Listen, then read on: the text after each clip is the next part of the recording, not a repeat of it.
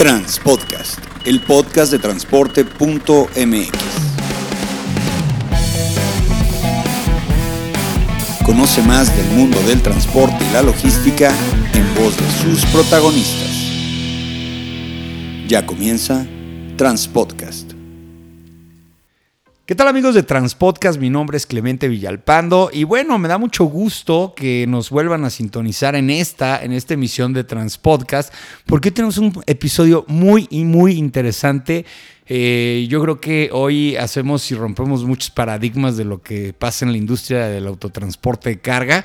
Y a ti que te encanta escuchar sobre esto, seguramente ya la conoces, seguramente la has leído en Twitter, seguramente la has visto en algún video o a lo mejor en una columna. Y bueno, nuestra invitada del día de hoy es una persona que habla de la industria del transporte Casi, casi me comentaba en el previo por accidente, pero a final de cuentas llegó a un, lugar en donde le gusta estar. Ella es Liliana Naya, ella es comunicóloga, es periodista y yo podría dar un término nuevo llamado transporfílica. Una persona que ama y le gusta el transporte porque cuando se nota cuando las personas lo hacen por cómo lo comunican. Lilian, ¿cómo estás? Gracias por tomar la llamada. Clemente, muchas gracias. Este, estoy muy encantada de estar en este podcast, porque obviamente estamos hablando o vamos a hablar de algo que nos apasiona y de que nos encanta, que es el transporte. Maravilloso. Pues bueno, vamos empezando ahora sí que eh, con tu formación. Tú, tú te dedicas a la comunicación y eh, previo a que llegaras a la industria del transporte, ¿qué estabas haciendo? Cuéntanos. Fíjate que estuvo mucho porque trabajé en varios periódicos y de hecho en el último que estuve fue como coordinadora editorial pero no tenía absolutamente nada que ver porque yo estaba en un proyecto pues casi casi universitario en el que estábamos enseñando pues a los egresados de, las universidades de comunicación y periodismo justamente a salir a la calle a, pues, agarrar la nota, ¿no? Y pues de repente, este, pues como que ya yo necesitaba un cambio y se dio, o sea, se dio este cambio, me empezaron a buscar de una revista especializada en autos y transporte y la verdad es que yo dudaba bastante, yo dudaba bastante de, cambiarme porque yo no sabía absolutamente nada del tema ni de la industria, pero fueron tan insistentes que dije, órale va, me aviento. Y así fue como hiciste tu primera oportunidad de escribir alguna columna o saber algo relacionado con el tema del motor, ¿no?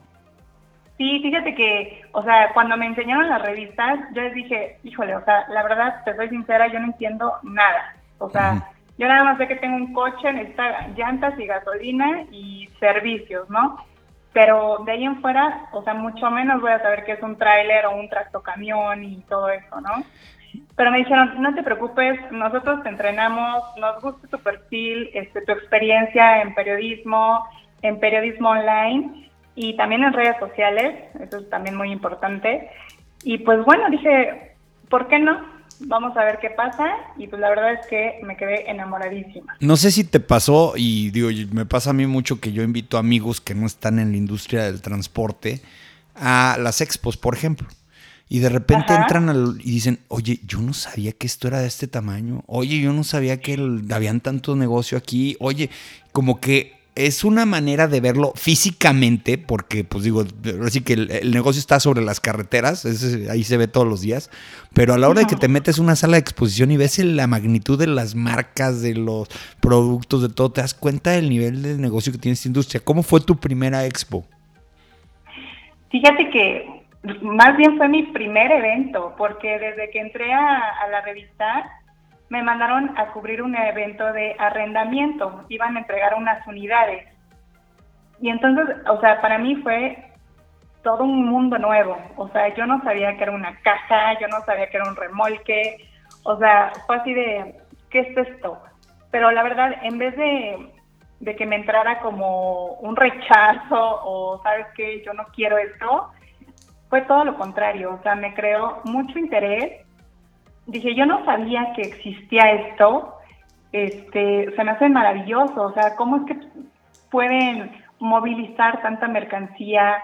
Este, pues casi todo, o sea, ves un lápiz, un teclado, una pantalla, un coche, y, o sea, no, nunca, te imaginas que, que eso lo transportó un tráiler, ¿no? O, u otras unidades, ¿no? De última milla, o sea, todo lo que está relacionado, o sea, yo, yo quedé maravillada. Bueno, sin el afán de, hacer que este capítulo tenga ahora sí que la motivación de que pues eres mujer, porque eso a mí no me gusta, a mí no me gusta que no, pues, ay, es que como porque eres mujer, claro que no, pues porque es una mujer súper capaz. Este, eh, ¿qué te pasó cuando de repente entraste a, este medio y de repente decías, bueno, y que todos los colegas generalmente son hombres? Digo, yo sí cubro expos porque me encanta ir como cliente, pero me encanta más ir como prensa, ¿no? Me la paso muy bien. Te, chiquean mucho. Oye, fíjate que te chiquean más como prensa que como cliente a veces, pero bueno, ese es otro tema. este, y, veo a los colegas de las fuentes y todo, y, sí, la verdad, yo creo que te pasó a ti que te están cubriendo puros hombres, o sea, es muy difícil. En las expos de Estados Unidos sí de repente ya ves un poquito más de mix, pero aquí en México, pues obviamente este tipo de periodismo no le llama la atención a las mujeres, porque hay que dividir el periodismo automotriz y el periodismo del, negocio del autotransporte, ¿no? Sí, pero fíjate que eso es algo que me gustó también, de que me, me recibieron muy bien. O sea, la verdad es que las personas de la industria, tanto compañeros eh, de prensa como como de las armadoras y demás, de las marcas, este, muy abiertos a enseñarme, a casi casi explicarme con manzanitas.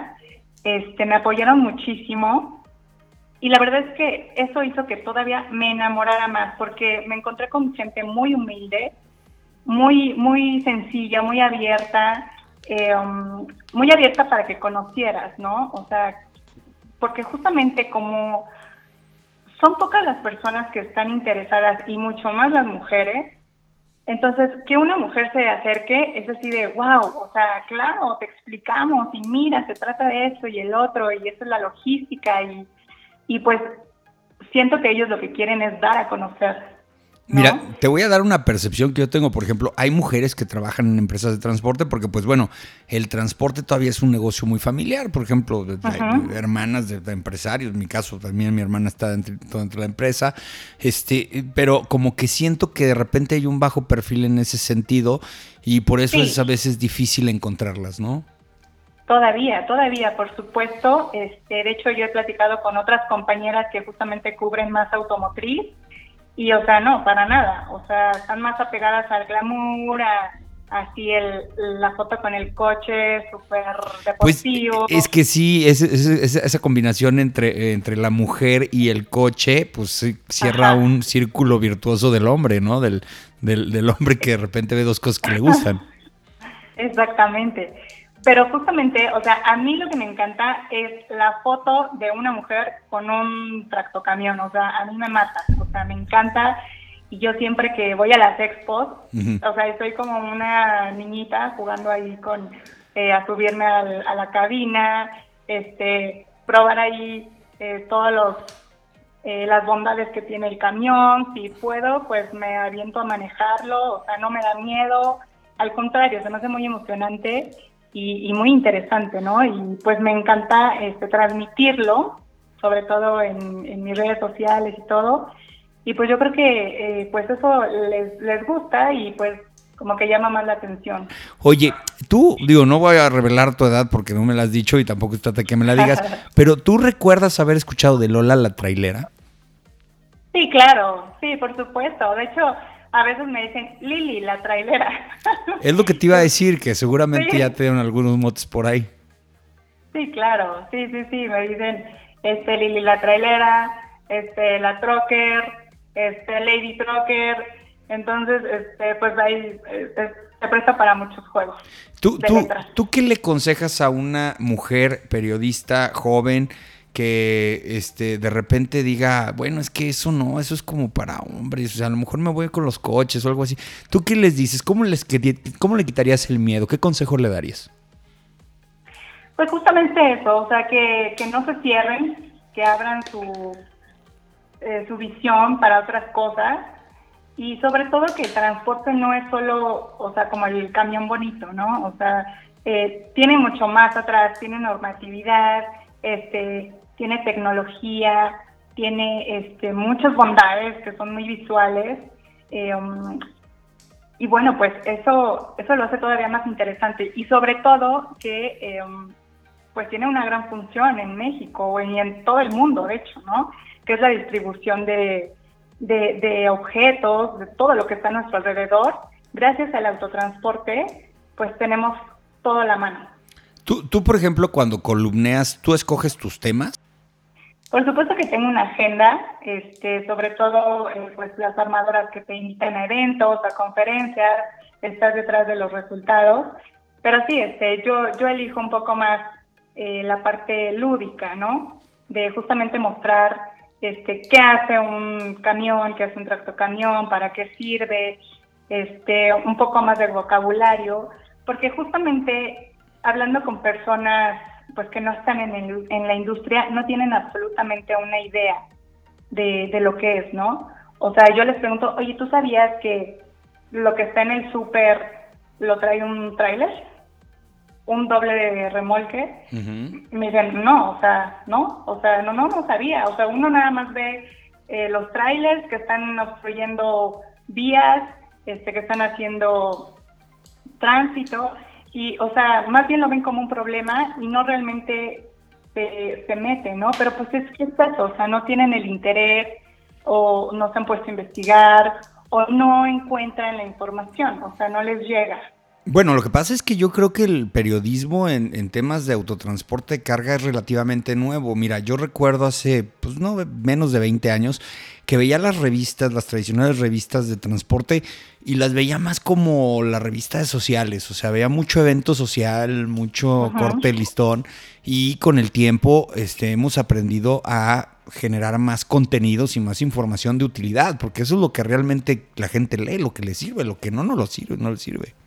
Pues a mí me gustó más eso también, de que bueno, o sea, no hay información, o sea, nadie toca el tema, como que está todavía muy enterrado y pues hay que sacarlo a la luz porque es, es importante, o sea, y afecta la economía, afecta este, los números, o sea, afecta la perspectiva de la gente, ¿no? Otra cosa que me interesó mucho de, de, de, lo que escribes es que sí manejas bien los conceptos porque luego de repente no falta que alguien llega de fuera de la industria y de repente habla y dice, este, pues, por ejemplo, el doble remolque, pues que sí está bien que le digan doble remolque y no estoy en contra y es como para socializarlo, pero pues todos lo conocemos como fules, pues, o sea, son los fules.